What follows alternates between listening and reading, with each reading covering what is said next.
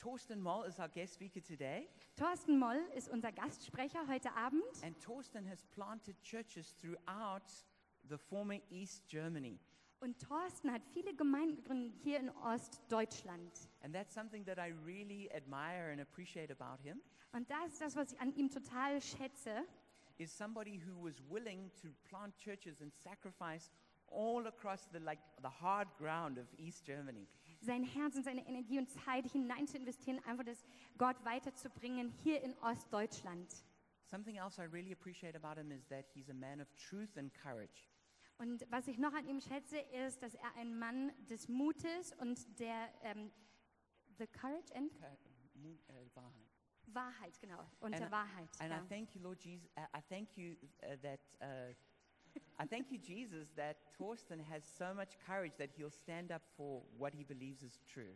Und wir danken Jesus, dass Thorsten wirklich aufsteht und für das einsteht, für das, was wahr ist. And that he um, is willing to address some of the critical issues like about gender or sexuality.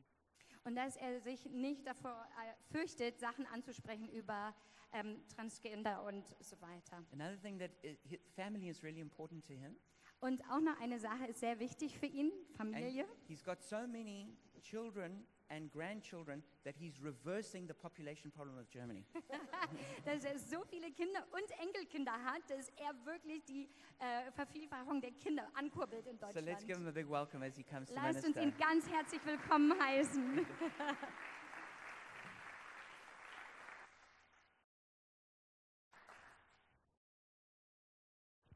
Eins, zwei. Hallo, schön mal wieder bei euch zu sein. Schön meine Freunde aus Seattle zu sehen. Halleluja. Ist keiner hässlicher geworden von euch. Ihr seht alle hübscher aus, finde ich. Ich habe schon gedacht, was erzählt er jetzt alles von mir? Auf jeden Fall haben wir beide sehr guten Geschmack, wie ihr sehen könnt. Wir sind im Partnerlook hier heute. Halleluja. Und ähm, ich soll euch grüßen von der schönsten Frau Magdeburgs. Das ist meine, natürlich. Halleluja. Und ähm, ich habe gedacht, was kann ich so einer guten Gemeinde wie dieser predigen? Die wissen doch schon alles. Aber es gibt etwas, was unausschöpflich ist, und das ist die Liebe und die Gnade Gottes. Wer weiß noch, was die Jahreslosung für dieses Jahr ist? Ist ja schon ein bisschen länger unterwegs, das Jahr. Seid barmherzig, wie ich barmherzig bin, sagt der Herr. Geschwister, und ich denke manchmal, diese Losungen sind nicht umsonst. Gott hat das zu uns gesagt, so, zu seinem Volk, weil in dieser Zeit, wo wir Abstand halten müssen und wo wir aufpassen müssen und was auch immer, was wir alles müssen, eins dürfen wir nicht verlieren. Wir dürfen nicht verlieren, dass wir barmherzig sind mit unserem Nächsten. Und gerade wenn, wenn man darüber nachdenkt, dass viele Menschen einsam gestorben sind, das halte ich für suboptimal. Warum lassen wir uns nicht von Gott was schenken, dass wir eben mit Hygiene und allem drum und dran, wir können ja aufpassen, aber dass wir dagegen anarbeiten, dass Menschen vereinsamen. Wir sollen barmherzig sein. Und ich glaube, dass es besonders in diesem Jahr oder in dieser Zeit wichtig ist für uns. Seid ihr mit mir? Könnt ihr das sehen, dass es wichtig ist? Dass Gott hat das nicht umsonst gesagt. Das ist gerade jetzt wichtig. Aber eigentlich wollte ich über Gnade predigen, aber ich habe festgestellt, viele Christen kennen nicht mal den Unterschied zwischen Barmherzigkeit und Gnade. Und ich habe eine wunderbare Definition gehört, die gebe ich euch gerne weiter. Damit könnt ihr wirklich was anfangen. Was ist der Unterschied zwischen Barmherzigkeit und Gnade? Barmherzigkeit ist, dass wir nicht bekommen, was wir eigentlich verdient haben. Wer von euch außer mir hat schon mal was falsch gemacht? Doch, ach so, gut, dann. Wenn du was falsch machst, hat das Konsequenzen. Die Bibel ist da so deutlich, dass sie sagt, aus der Sünde kommt immer Tod. Egal was du falsch machst, es kommen immer negative Konsequenzen dabei raus. Und normalerweise, wenn du was falsch machst, hast du eine Strafe verdient. Und die Barmherzigkeit Gottes ist, dass wir nicht die Strafe kriegen, die wir eigentlich verdient haben, weil er die Strafe, haben wir schon gehört, auf Jesus getan. Also ich liebe die Barmherzigkeit Gottes und wir sollten auch mit unseren Mitmenschen barmherzig sein, okay? Also Barmherzigkeit bedeutet, wir bekommen nicht, was wir eigentlich verdient haben. Was ist jetzt Gnade? Gnade ist, wir bekommen, was wir nicht verdient haben. Wer von euch kann sich vorstellen, ein bisschen mehr Gnade in seinem Leben würde noch gehen? Also ich kann noch ein bisschen mehr Gnade kann ich verkraften. Was nur so wenig? wer, wer, sag mal ehrlich jetzt kommt, wer sagt, Herr, ich kann auch ein bisschen mehr Gnade gebrauchen? Jetzt haben wir ein Problem, weil besonders wir Deutschen denken natürlich immer, wenn wir was brauchen, müssen wir dafür arbeiten. Wenn ich jetzt mehr Gnade möchte, was muss ich dann tun, denken wir. Ich weiß noch, wie ich als kleiner Junge von der Schule kam und wenn ich eine gute Note gekriegt habe, dann habe ich 50 Pfennig gekriegt. Das, die, die, Jüngeren wissen gar nicht mehr, was das ist, 50 Pfennig, ne? aber das war früher meine Münzeinheit. Und ähm, wenn ich dann mit einer 6 nach Hause gekommen bin, muss ich die 50 Pfennig wieder abgeben. Also habe ich ja ganz schnell gelernt, wenn du Leistung bringst, dann gibt es Belohnung. Und das Dumme ist, dass wir, besonders als Deutsche, das mitnehmen in unser Verhältnis zu Gott. Und wir denken dann, wenn wir irgendwas erlangen wollen, wenn wir irgendetwas möchten von Gott, dann müssen wir irgendwas tun, damit wir das bekommen. Aber im Römerbrief im 11. Kapitel heißt das ziemlich deutlich, wenn du etwas bekommst für das, was du getan hast, dann ist es nicht Gnade, sondern es ist Verdienst. Ah, also Kismet. Wenn ich mehr Gnade haben will, kann ich nichts machen. Hm? Denn wenn ich was machen würde, wäre es ja nicht mehr Gnade. Seid ihr mit mir? Ihr dürft heute mitdenken, ja? Ist heute, heute erlaubt. Ja. So, das heißt also, wir stehen in einem Dilemma. Wir möchten mehr Gnade haben. Habt ihr alle gesagt, ihr wollt mehr Gnade haben, ja? Auf der anderen Seite, was sollen wir denn jetzt machen, damit wir mehr Gnade bekommen? Weil ich glaube, Berlin braucht noch mehr Gnade. Orter, sagen die Schweizer. Orter, hä? So, jetzt stehen wir in einem Konflikt und ich bin so dankbar für die Bibel, die hilft uns, aus diesem Konflikt rauszukommen. Und darüber möchte ich heute sprechen. Wer von euch hat eine Bibel dabei? Hebt mal hoch, bisschen den Teufel ärgern.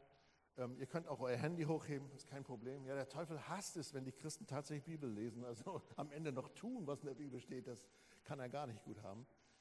Ähm, ich habe tatsächlich Bibelstellen gefunden, die uns zeigen, wie wir die Gnade über unserem Leben erhöhen können, wie wir mehr Gnade bekommen. Und das wünsche ich euch von ganzem Herzen, weil diese Stadt braucht dringend Gnade. Sagt ihr auch manchmal Halleluja oder so? Oder, oder Amen, danke. Ich habe extra meinen Freund aus Nigeria, Joshua, gesagt, er soll ab und zu mal Halleluja sagen und Amen. Aber Helena, du, bist, du musst das machen. Ja.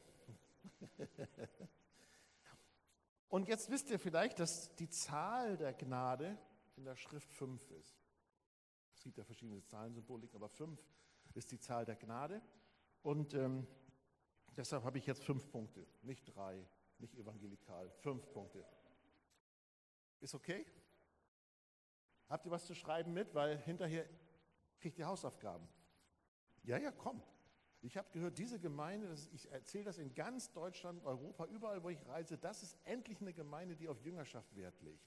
Also, also ich lobe euch, dass ihr eine Top-Gemeinde seid. Oder?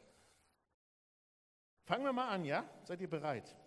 1. Petrus 5, Vers 5 und 6 lese ich euch mal vor. Ebenso, ihr Jüngeren, ordnet euch den Ältesten unter, Ihr alle sollt euch gegenseitig unterordnen und mit Demut bekleiden, denn Gott widersteht den Hochmütigen, den Demütigen aber gibt er. Mhm.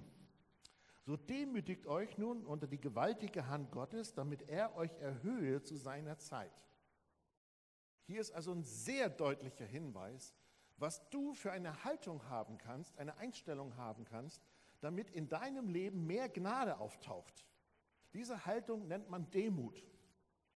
Demut ist eine unglaublich wichtige Voraussetzung dafür, um mehr Gnade ins Leben zu bekommen.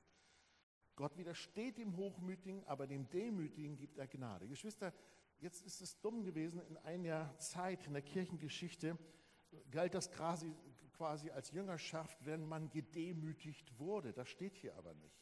Hier steht nicht geschrieben, werdet gedemütigt sondern hier steht geschrieben, demütigt euch selbst. Ich habe herausgefunden, dass wenn Menschen gedemütigt worden sind, dass die oft gerade Schwierigkeiten haben, ähm, wirklich demütig zu sein, weil innerlich steht immer irgendwie sowas auf, wenn man gedemütigt wird, so, so wie so ein kleiner Junge, warte mal, wenn ich mal groß bin, dann kriegst du es aber wieder.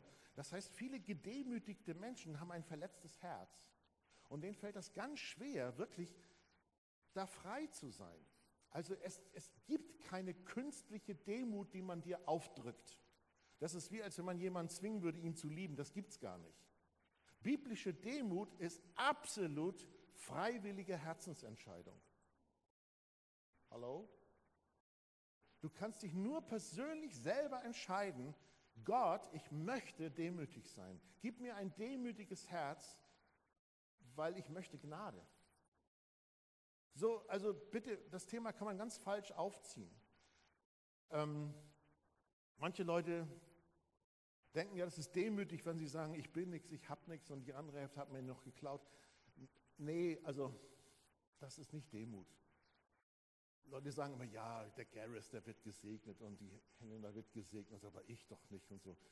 Was für ein Schwachsinn. Gott lässt es regnen über Gerechte und Ungerechte und so besonders bist du nicht, dass du den Regen nicht kriegst. Also grundsätzlich ist Gnade erstmal für alle da. Und es gibt eine Form von Stolz, das ist, ich nenne die Wurmologie, ja. Das sind die Leute, die unterm Teppich in den Gottesdienst kommen und oh, hoffentlich sehen mich alle, wie kaputt ich bin. Ach du dicke Eiche. Was Arroganteres gibt es ja wohl nicht. Weil das ist schlimm. Stolz hat nichts damit zu tun, dass du denkst, dass du großartig bist übrigens.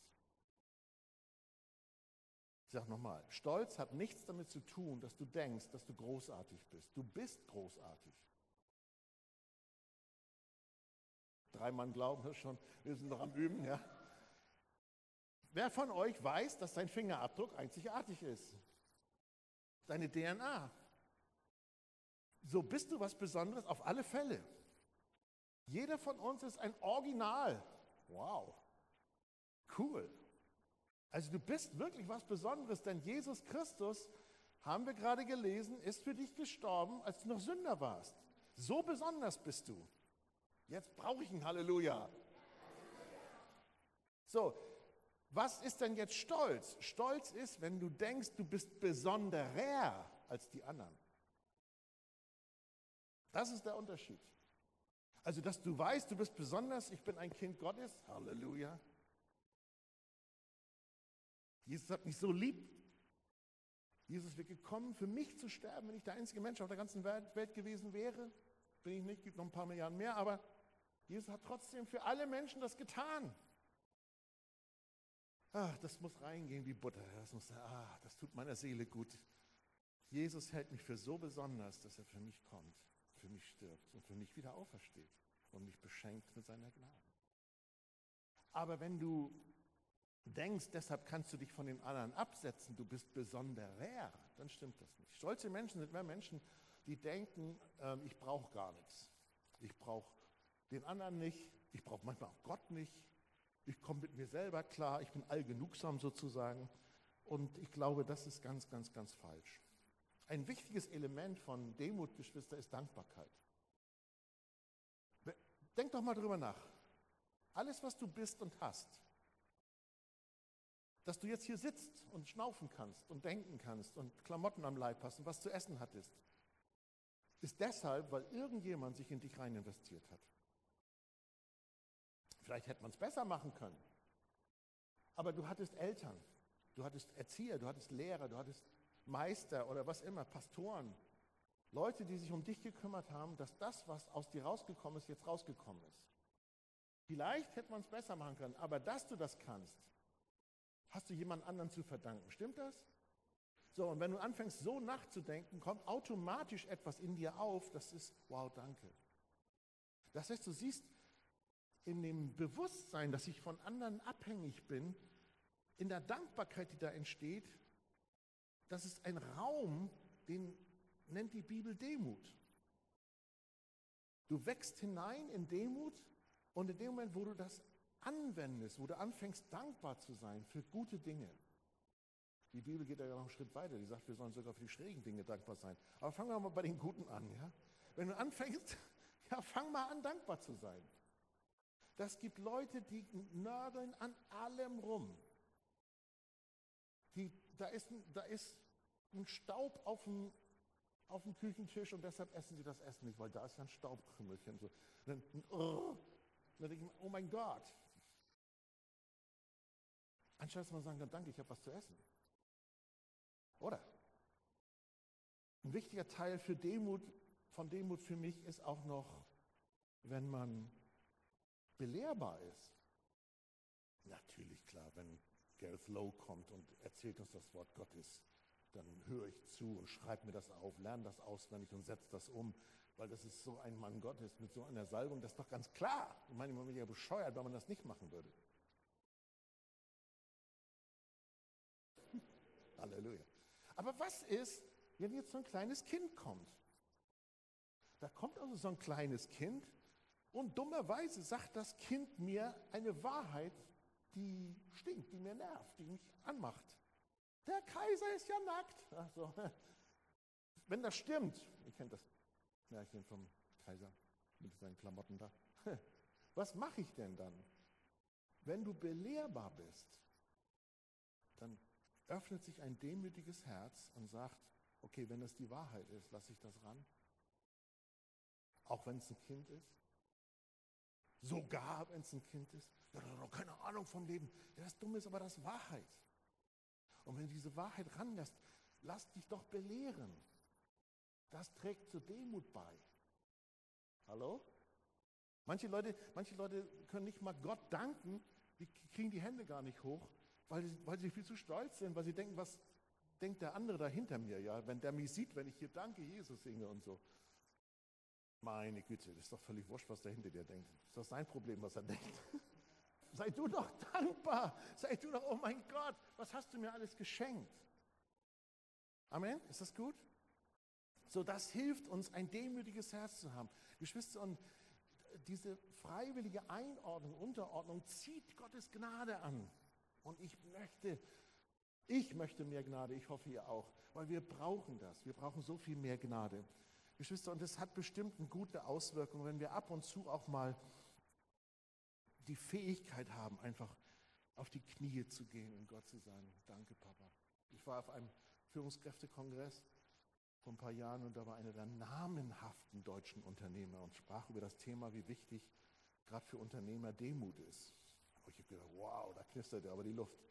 Dreieinhalbtausend Unternehmer, Medienleute, Politiker und so, und der spricht über das Thema. Und dann meinte er zum Schluss so, und jetzt können wir das doch mal praktisch üben, meint er, jetzt gehen wir mal alle hier, und dann kniet er auf der Bühne nieder und sagt, lass uns auf die Knie gehen und Gott, unserem Gott danken. Und ich saß in der Reihe und ich guckte so längs. Du, da saßen viele Leute mit dem Stock im Rücken. Die kamen nicht aus ihrem Stuhl raus. Die konnten das nicht. Die Katholiken haben es einfacher, aber die machen es auch manchmal nur aus Routine. aber einfach mal auf die Knie gehen, einfach sagen, Gott, ich demütige mich unter deine mächtige Hand. Ich sage, du bist Gott und ich darf dein Kind sein. Ich habe einen kurzen Bericht von Denzel Washington, kennt ihr den? Wer, wer kennt Denzel Washington? Er macht brutale Filme, aber ist echt ein geisterfüllter Bruder. Und eigentlich gucke ich nicht solche Clips, aber ich habe so einen Clip gesehen und da sollte er vor Studenten sprechen, irgendeine so Abschlussfeier.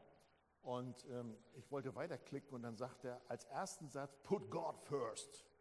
Da hat er meine Aufmerksamkeit. Also wenn so ein Typ, wenn so ein Typ sowas sagt, put God first, dann habe ich mir das Ding angehört. Und dann kam er zu diesem Punkt. Und das fand ich, fand ich so süß. Und er sagte, und wenn es dir dann schwer fällt, in deinem Leben, dass du mal deine Knie vor Gott beugst, dann mach das doch einfach so. Abends, wenn du ins Bett gehst, dann schiebst du die Puschen einfach ein bisschen weiter unter das Bett. Dann dachte ich, wo will er denn hin, ja? Er sagt, naja, ist doch ganz klar, wenn du dann morgens aufstehst, dann musst du auf die Knie gehen, um die Puschen zu holen. Und wenn du sowieso schon auf den Knien bist, dann kannst du auch gleich Gott preisen. Ich fand das herrlich. Guter Tipp, oder? Seid ihr offen für zweitens? Epheser 4, Vers 29. Gareth, wo ist denn hier die Uhr? Ich sehe gar keine Uhr. Ich muss auf die Zeit achten, hat der Chef gesagt. Also, F, was? Okay, das heißt, ich habe noch wie lange? 25 Minuten, oh Mann. Und das für vier Punkte, na gut. Epheser 4, Vers 29. Kein schlechtes Wort soll aus eurem Mund kommen, sondern was Gutes zur Erbauung, wo es nötig ist, damit es den Hörern Gnade bringen. Oh Geschwister, wir sind umgeben von Fake News und was weiß ich, die Untugend, negatives Zeug zu quatschen, nimmt überhand.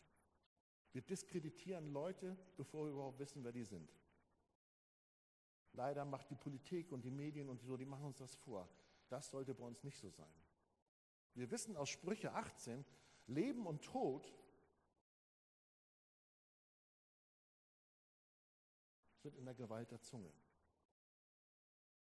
Das heißt zu Deutsch, du kannst Tod sprechen oder du kannst Leben und Gnade sprechen. Achte auf das, was aus deinem Mund rauskommt, weil das kommt aus deinem Herzen und das kann dich verschmutzen. Dieses typische Beispiel, wenn man negativ redet, dass der Vater zu seinem Sohn sagt, aus dir wird nie was.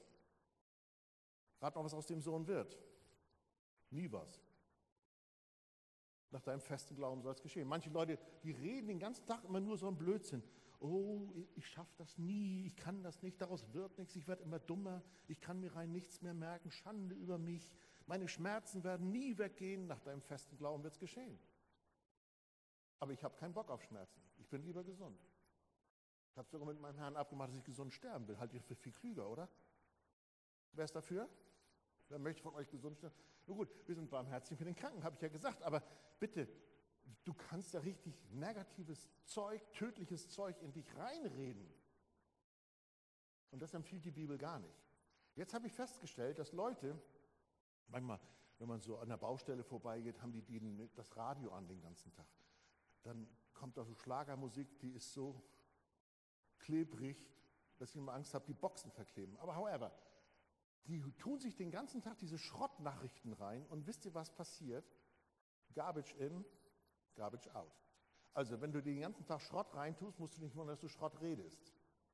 Deshalb empfehle ich dringend, dass du dir viel Wort Gottes reintust und gute Predigten von Gareth und dass du dir die richtig reintust, damit du gute Sachen hörst, weil Jesus sagt in Markus 4, achte darauf, was du hörst. Sei bloß vorsichtig, dass du dein Ohr nicht zur Mülltonne machen lässt. Für alle negativen, falschen, halbwahren Nachrichten. Weil dann irgendwann ist der Müllberg in dir so groß, dass du nicht mehr Gnade sprechen kannst, sondern du sprichst Tod und du sprichst Garbage. Deshalb tu dir gute Sachen rein, damit wo immer du bist, Philippa sagt das, gibt es irgendeine Tugend, gibt es irgendein Lob, dein Denket nach, das müsst ihr tun. Meine Güte, was kann die Kassiererin an, bei Aldi an der Kasse ihre Kontenance verändern, wenn du der mal ein Kompliment machst und nicht sagst, ey Oma, mach mal hin, ich muss los. Du kannst auch was Nettes sagen. Die Christen sind das fast nicht gewohnt. Aber ich halte davon was. Es ist ganz wichtig, was Nettes zu sagen. Und wenn du das nicht kannst, dann empfehle ich dir, dass du dir ganz viel Wort Gottes reintust. Manchmal kann ich hier so gut schlafen. Und ähm, manche Leute empfehlen ja man soll Schafe zählen, ist doch viel klüger mit dem Hirten zu quatschen, finde ich. Oder? oder? Und wenn du dann nicht einschlafen kannst, ich habe auf meinem Handy Bibel. Und dann lasse ich mir Bibel vorlesen, bis ich so langsam wegdöse, weil dann kriege ich gute Nachricht, Evangelium in mein Geist, in mein Ohr. Und dann merke ich plötzlich, wie mehr Evangelium rauskommt. Das heißt, die Worte, die ich spreche, werden erbaulich, werden stark und geben den Hörern Gnade. Und wenn du den Hörern Gnade gibst, wirst du auch Gnade hören. Weil was der Mensch sieht, wird er ernten. Und wenn diese Gemeinde bekannt ist als eine Gemeinde, wo man gnadenvoll angesprochen wird, dann erhöht das die Gnade für alle. Kriegt man Amen oder? Ihr merkt, das die richtigen Hausaufgaben, also wird richtig anstrengend. Ja? Aber viele, viele Christen sagen es auch, oh ja, hm, die Bibel empfiehlt das ja auch der Schwache sage, ich werde immer schwächer, ich werde immer kranker und irgendwann komme ich tot von der Welt. Nee, das steht da nicht so. Das steht da anders. Der Schwache sage, einer hat schon mal Bibel gelesen, der Schwache sage, ich bin stark. Guck mal an. Ist das jetzt Selbstmanipulation? Nee, das ist Glauben. Guck mal, die Bibel ist da realistisch. Es gab mal eine Zeit lang eine Lehre, wo man sagen könnte, man darf gar nicht sagen, dass man schwach ist. Aber hier heißt es doch wörtlich, wer soll das sagen? Der Schwache. Das heißt, der fühlt sich gerade schwach. der fühlt sich schwach in der Macht seiner Stärke.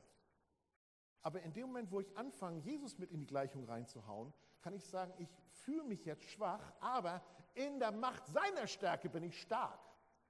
So, und das ist der Anfang vom Ende der Spirale nach unten. Ich hole mich raus, indem ich bekenne, okay, meine Power scheint nicht so von Dauer zu sein, aber ich weiß jemand, der hat alle Macht im Himmel und auf Erden. Könnt ihr mal den Namen sagen? Halleluja. Halleluja, das ist gut. Das ist erbaulich, oder? Übrigens mal zu all den Corona-Geschädigten, ich weiß, wer zum Schluss gewinnt. Ich habe das letzte Kapitel im Buch gelesen. Halleluja. Oder? Das heißt, achte darauf, was du dir reintust. Achte darauf, dass du mit Worten der Gnade dich füllst, damit du Worte der Gnade sprechen kannst, weil das erhöht Gnade. Seid ihr mit mir? Gut, dritter Punkt, ich muss eilen. Da heißt es doch in Römer 5, Vers 17, ganz in der Nähe von deinem Vers. Denn wenn infolge der Übertretung des einen der Tod zur Herrschaft kam durch Adam, wie viel mehr werden die, welche den Überfluss der Gnade und das Geschenk der Gerechtigkeit empfangen, im Leben herrschen durch den einen Jesus Christus? Ich habe es in der Einleitung schon angedeutet, das ist für Deutsche unglaublich schwer. Du kannst wirklich nichts anderes machen, als Gnade zu empfangen. Hä? Ich muss kein Geld reinschmeißen und ein Nee. Also es ist wirklich manchmal komisch. Ich habe ich hab schon Christen beten hören. Ich weiß, wie sie es meinen, weil ich ja in derselben Falle gesessen habe. Herr, ich habe doch jetzt alles getan, jetzt musst du mich erhören. Herr, jetzt habe ich doch 40 Tage gefastet, jetzt musst du mich doch hören. Herr, jetzt habe ich dir doch endlich den Arm umgedreht, jetzt musst du mich doch endlich hören. Gott hört dich nicht wegen deiner frommen Übung. Gott hört dich, weil er dich liebt und weil er selbst seine Verheißung versprochen hat zu erfüllen. Du kannst es nur empfangen. Das ist so komisch. Bei der Wiedergeburt kriegen die meisten Christen das hin. Was hast du getan, um wiedergeboren zu sein? Wer von euch ist wiedergeboren? Gibt es hier welche? Ja, was hast du gemacht? Du hast im Grunde genommen nur Ja gesagt. Ne? Jesus hat alles getan. Irgendjemand hat dir erzählt, die Hand ist ausgestreckt, du brauchst nur Ja sagen. Das heißt, du fängst an, die Fähigkeiten, die in dir sind, nicht mehr so wichtig zu nehmen, sondern du fängst an, dein Vertrauen, das nennt man ja Glauben, auf das, was Jesus getan hat, zu verlagern. Nicht ich muss mich erlösen, Jesus hat mich erlöst. Ich gehe weg von meinen Möglichkeiten hin auf seine Möglichkeiten. Richtig? Und bei der Wiedergeburt kapieren das die meisten Leute. Aber wenn es dann weitergeht, wenn es zu Finanzwundern kommt oder Geistestaufe oder Heilung oder, oder Befreiung oder irgendwas, plötzlich denken die, die müssen da irgendwie rödeln. Nein, es ist was anderes, wenn Gott dir sagt, bitte faste mal, das ist Heiligung, das ist eine ganz andere Nummer. Das hat Gott dann ausgelöst. Aber wenn du denkst, du müsstest da irgendwie dich verkrampfen, damit Gott da irgendwie mal was Gutes tut. Hey, Gott ist gut. Der kann gar nicht anders. Der ist gut. Oh, Glory. Allein schon wegen dem Satz war es heute wertvoll gekommen zu sein. Gott ist gut. Hm. Halleluja. Also bieg doch da nicht rum. Und manche, das ist so komisch. Bitte sag nicht, Herr, bitte, kann ich nicht erstmal noch ein bisschen was leisten, damit ich dann Gnade und Gerechtigkeit empfange? Nein. Sag einfach, ich empfange Überfluss der Gnade. Ich empfange Überfluss der Gerechtigkeit. Glauben, annehmen, leben. Halleluja. Viertens. Zum Beispiel in Römer 12 stehen eine Menge natürliche Gnadengaben. Also wenn du einen Dienst hast, so geschehe es im Dienen, wer lehrt, der Lehre in der Lehre, wer ermahnt, diene in Ermahnung, wer gibt, gebe in Einfalt, wer vorsteht, tue es mit Eifer und so fort. Das heißt, Gott schenkt natürliche Gaben, Dienstgaben, er schenkt Geistesgaben. In 1. Korinther 12 sind die aufgezählt, da siehst du einfach Gnadenwirkungen. Jetzt gibt es Leute, die sagen, oh, wenn ich das, was Gott mir geschenkt hat, in die Gemeinde einbringe, dann denken die anderen, ich bin arrogant, ich bin stolz, ich will mich wichtig machen mit meinen Gaben. Weißt du, dass genau das Gegenteil der Fall sein kann? Du bist arrogant und stolz, wenn du deine Gaben nicht einbringst. Weil Gott sie dir nicht gegeben, damit du dein Licht unter den Scheffel stellst, sondern Gott hat dir diese Gaben gegeben, damit du anderen dienst. Sie nennen sich Gnadengaben.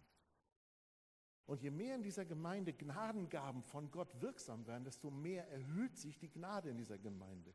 Das heißt, wenn du Teil der Gemeinde bist, desto mehr Gnade bekommst du. Unser Thema ist, wie kommt mehr Gnade? Wenn die Gnadengaben unterdrückt werden, reduziert sich Gnade. Wenn Gnadengaben gefördert werden, erhöht sich die Gnade. So einfach ist das. Ihr braucht nur mal zum Pastor zu gehen und zu sagen, Pastor, gibt es noch irgendwas zu tun für mich? Ich könnte mir vorstellen, dass der Mann kreativ genug ist, dass ihm was einfällt. Oder? Geht, also ein paar Mitarbeiter gehen noch. Ein paar Tote auferwecken, so das normale Programm. Ja. Aber es gibt wirklich Leute, die stellen ihre Gnadengaben unter den Scheffel, die dienen nicht. Geschwister, das ist ein absoluter Affront gegen die Gnade. Weil ich glaube, Gott hat mir eine Gnade gegeben zu lehren. Und wenn ich lehre, dann bringt mir das Spaß. Aber ich hoffe, dass ihr gesegnet werdet. Und wenn ihr gesegnet werdet durch die Gnade, die durch mich durchfließt, und ich sehe das in euren Gesichtern, dass euch das stärkt, dann bin ich wieder gestärkt durch das, was ihr empfangen habt. Das heißt, Gnade erhöht sich. Richtig? Jetzt kommt die berühmte Frage, ja, ich kenne meine Gnadengaben nicht. Da sind wir wieder beim ersten Thema. Wenn du alleine bist und einsam bist, kann sein, dass du die nie rausfindest. Aber das soll der Mensch ja nicht sein. Es ist nicht gut, dass der Mensch allein ist. Das gilt auch für Singles. Das heißt, finde einen Kreis von vertrauenswürdigen geistlichen Leuten, den, die du, du kennst, die dich kennen, und dann stelle bitte mal diese ehrliche Frage. Dazu gehört Demut. Stell die Frage und sage, worin siehst du meine Gnadengabe? Und nicht jeder kann so toll singen wie unsere Rockröhre hier. Halleluja. Alle wollen vorne, aber manche haben eine Stimme, da fliegen die Scheiben raus. Das ist nicht zuträglich, besonders wenn es gegen Winter geht. Aber du kannst ja Gott fragen, was ist meine Gnadengabe? Und wenn du die Gnadengabe hast, einen guten Kuchen zu backen, mal ehrlich von euch, wer, wer macht mal einen richtig guten Kuchen? Wer, wer, wo geht das? Ja, also sag mal, bist du, bist du schon mal gesegnet worden? Ist das eine Form von Gastfreundschaft, wenn Leute reinkommen und sagen, Mensch, das ist aber besonders lecker hier bei euch? Oder ich sage dir was, ich komme in der Welt ziemlich rum. Wenn ich zurückkomme nach Deutschland, freue ich mich immer an funktionierenden, sauberen Toiletten. Ein richtiges, sauberes Klo. Ist das ein Segen? Jetzt hat natürlich kaum einer die Gnadengabe, ein Klo zu putzen. Aber es ist wirklich Gnade, die durch sowas sichtbar werden kann. Weißt du, woher ich das ziehe? Das finde ich im 1. Petrus 4, Vers 10. Da heißt es, nachdem jeder eine Gnadengabe empfangen hat. Es gibt keinen ohne Gnadengabe. Nachdem jeder eine Gnadengabe empfangen hat, dient einander damit als gute Verwalter der mannigfaltigen Gnade Gottes. Zu Deutsch, wenn du die vorhandene Gnade nicht richtig verwaltest, kann sein, dass Gnade reduziert wird. Wenn du aber fragst, was sind meine Gnadengaben, was sind meine Dienstgaben und fängst an damit zu wuchern, wenn du glaubst, alles, was Gott dir geschenkt hat, hat das Potenzial zu wachsen, da ist Leben drin. Und wenn du das investierst, wenn du das aussehst, dann hast du 30, 60, 100-fach Frucht. Aber wenn du das eingräbst, mit deiner Kalaschnikow da rumgesagt, dass da keiner rangeht an dem, was Gott mir gegeben hat, der Typ kriegt nicht so viel Lob von Gott. Heulen und Zähneknirschen ist nicht mein Metier, da habe ich keinen Bock drauf. Also ich bin lieber fröhlich. Amen, oder?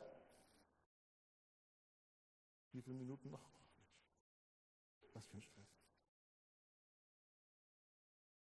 Also die Frage ist, frag die anderen, was von dem, was ich bin, was ich tue, setzt für dich Segen frei? Was berührt dich, was erbaut dich, was hilft dir, was fördert dich? Und wenn du dann hörst, immer wenn du Zeugnis gibst, bin ich berührt innerlich, das baut mich auf. Oder immer wenn du singst oder was immer das ist, ja, Manchmal hilft auch einfach Möbelschleppen helfen. Also ich bin jetzt ja schon ein bisschen länger jugendlich. Ich kann das nicht mehr so, ich kann das nicht mehr so gut. Aber wenn ich dann so einen kräftigen Studenten habe, der sagt, oh, ich nehme das Klavier, wo sind die Noten? So. Das, man kann sich helfen. Amen, oder? Und das erhöht dann Gnade. Halleluja. Fünftens, und das ist der schwierigste Punkt, finde ich.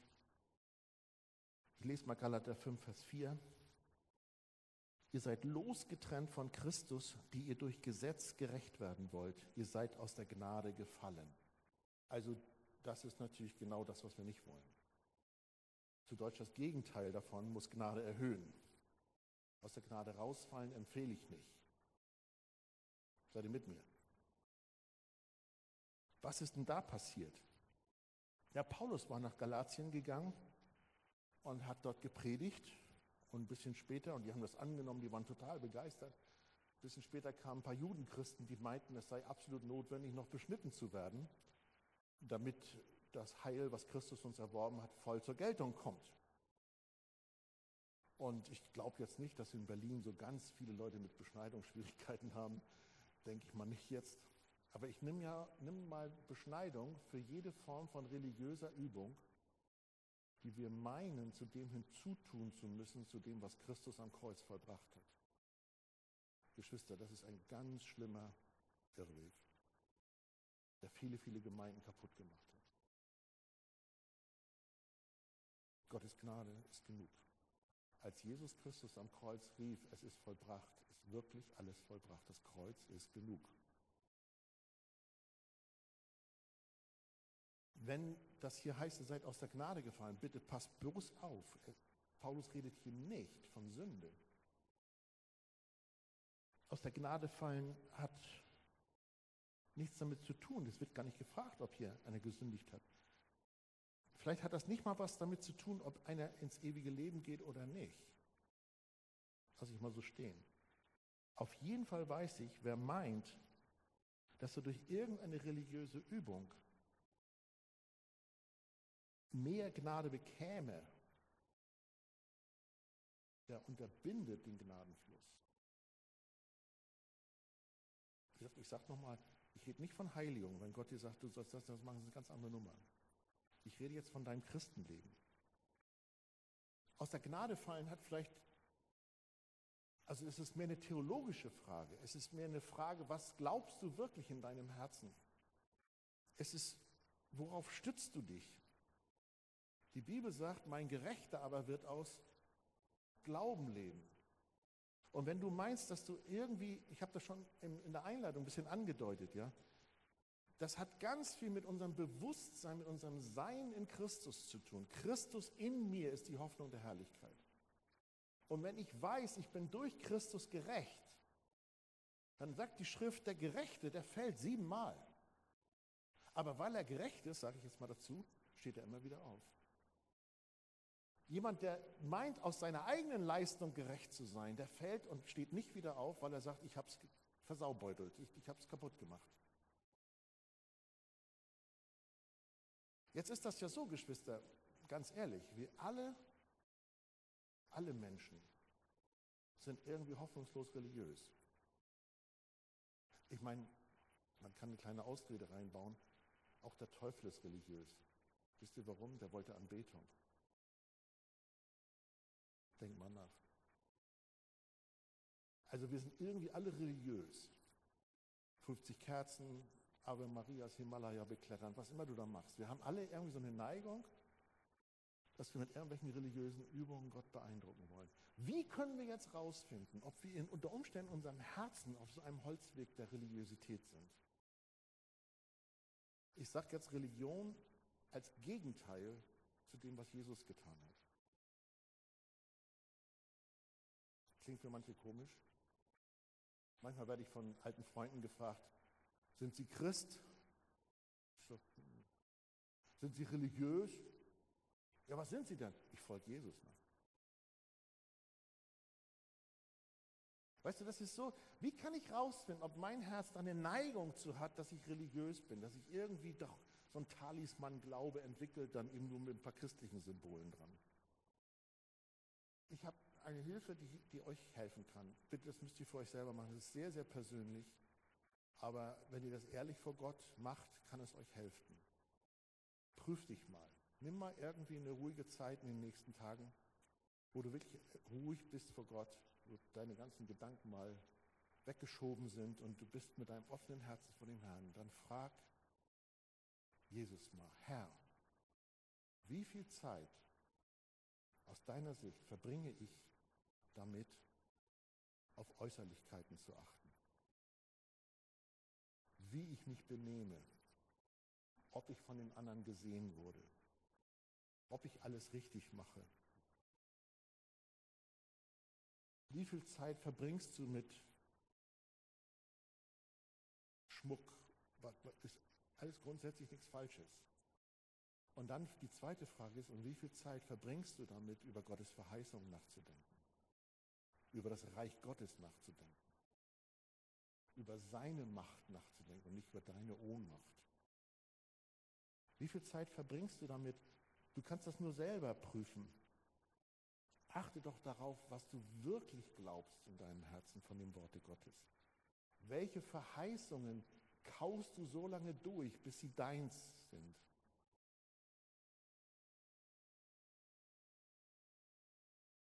Hast du Visionen vom Reich Gottes? Du, was, was möchtest du kommen sehen? Beschäftigst du dich damit? Weil dann hast du eine gewisse Hoffnung, dass sich Gnade in deinem Leben manifestiert, die nichts mit Religiosität zu tun hat. Weil Religiosität ist klebrig und die Leute mögen das wirklich nicht ehrlich, die mögen das nicht. Aber die Freiheit Christi, das mögen die. Wenn die merken, dass jemand wirklich frei ist von dieser Rotation um sich selbst. Was muss ich noch machen? Muss ich noch machen? Was muss ich noch machen? Du musst erstmal gar nichts machen. Du musst Gnade annehmen. Du musst dich lieben lassen. Das klingt doch gar nicht so kompliziert. Aber das machen viele nicht. Wie, was muss ich jetzt machen? Nein, nein, nein, nein, nein. Lass das mal raus. Lass mal Christus ran. Und wenn Christus rankommt, dann wirst du plötzlich merken, da kommt ein Friede, der ist höher als alle menschliche Vernunft.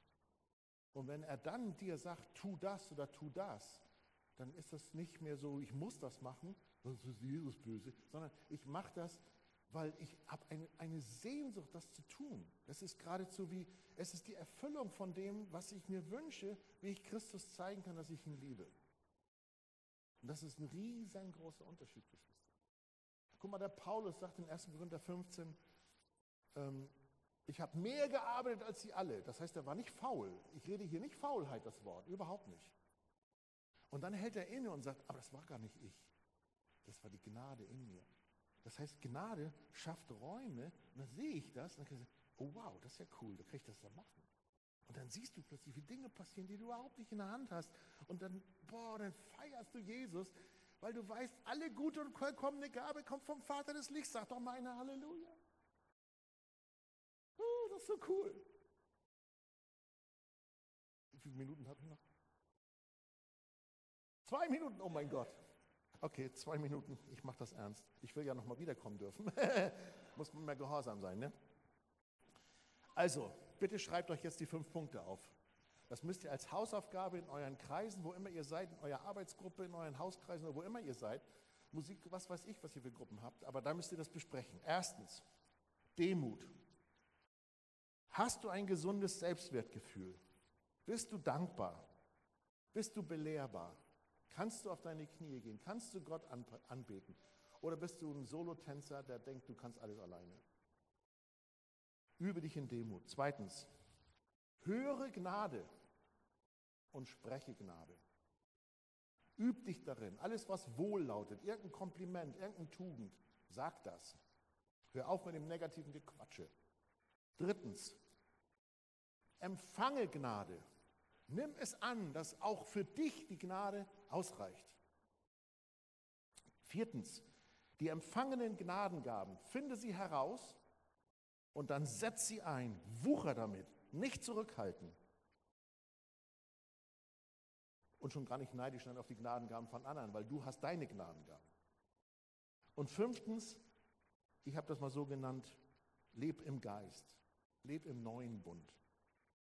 Vertraue darauf, was Jesus getan hat, ist voll ausreichend. Und dann kannst du in Liebe handeln und leben und vor allen Dingen die Gnade erhöhen über dir, über deine Nächsten, über diese Gemeinde und der ganzen Stadt fürs Reich Gottes. Amen.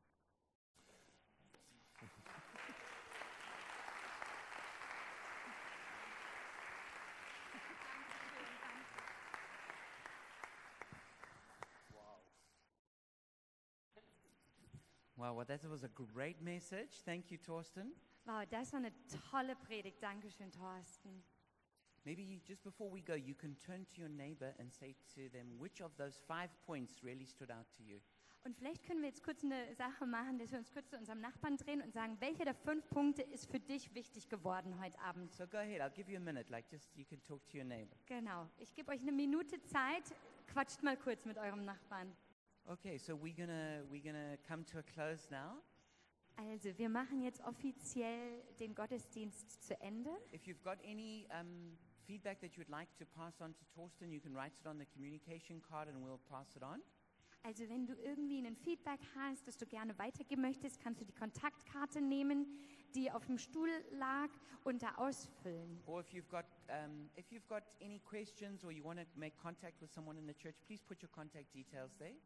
Und auch wenn du irgendwie Kontakt aufnehmen möchtest mit jemandem aus der Gemeinde, schreib einfach deine Kontaktdaten da auf und dann melden wir uns bei dir. And then I'm going to close in prayer, and then we're going to have a time of ministry for those who want to stay. Genau, und ich werde jetzt mit Gebet abschließen und dann ähm, können die Leute bleiben, die gern noch hier in dieser Lobpreiszeit dabei sein möchten. And Marina will oversee the, the ministry time. Und Marina wird jetzt gleich hier die Zeit mit dem Lobpreis leiten. But let's pray together now. Lasst uns mal kurz zusammen noch beten. Father, we thank you for this message from Torsten. Vater, wir danken dir für diese Botschaft von We Thorsten. thank you, Lord God, that you want us to grow in grace. Und wir danken dir, dass du möchtest, dass wir in der Gnade wachsen. We pray both as individuals and as a church, we would do exactly that. Und wir beten für jeden Einzelnen, aber auch für unsere Gemeinde, dass wir genau das tun. We thank you, Lord God, that you speak to us and that you change us. Und danke, dass du zu uns sprichst und uns veränderst. We pray that this week in our Treffpunkte would have really good conversations about this. Und wir beten, dass wir in dieser Woche in unseren Treffpunkten ganz tolle Gespräche genau darüber haben.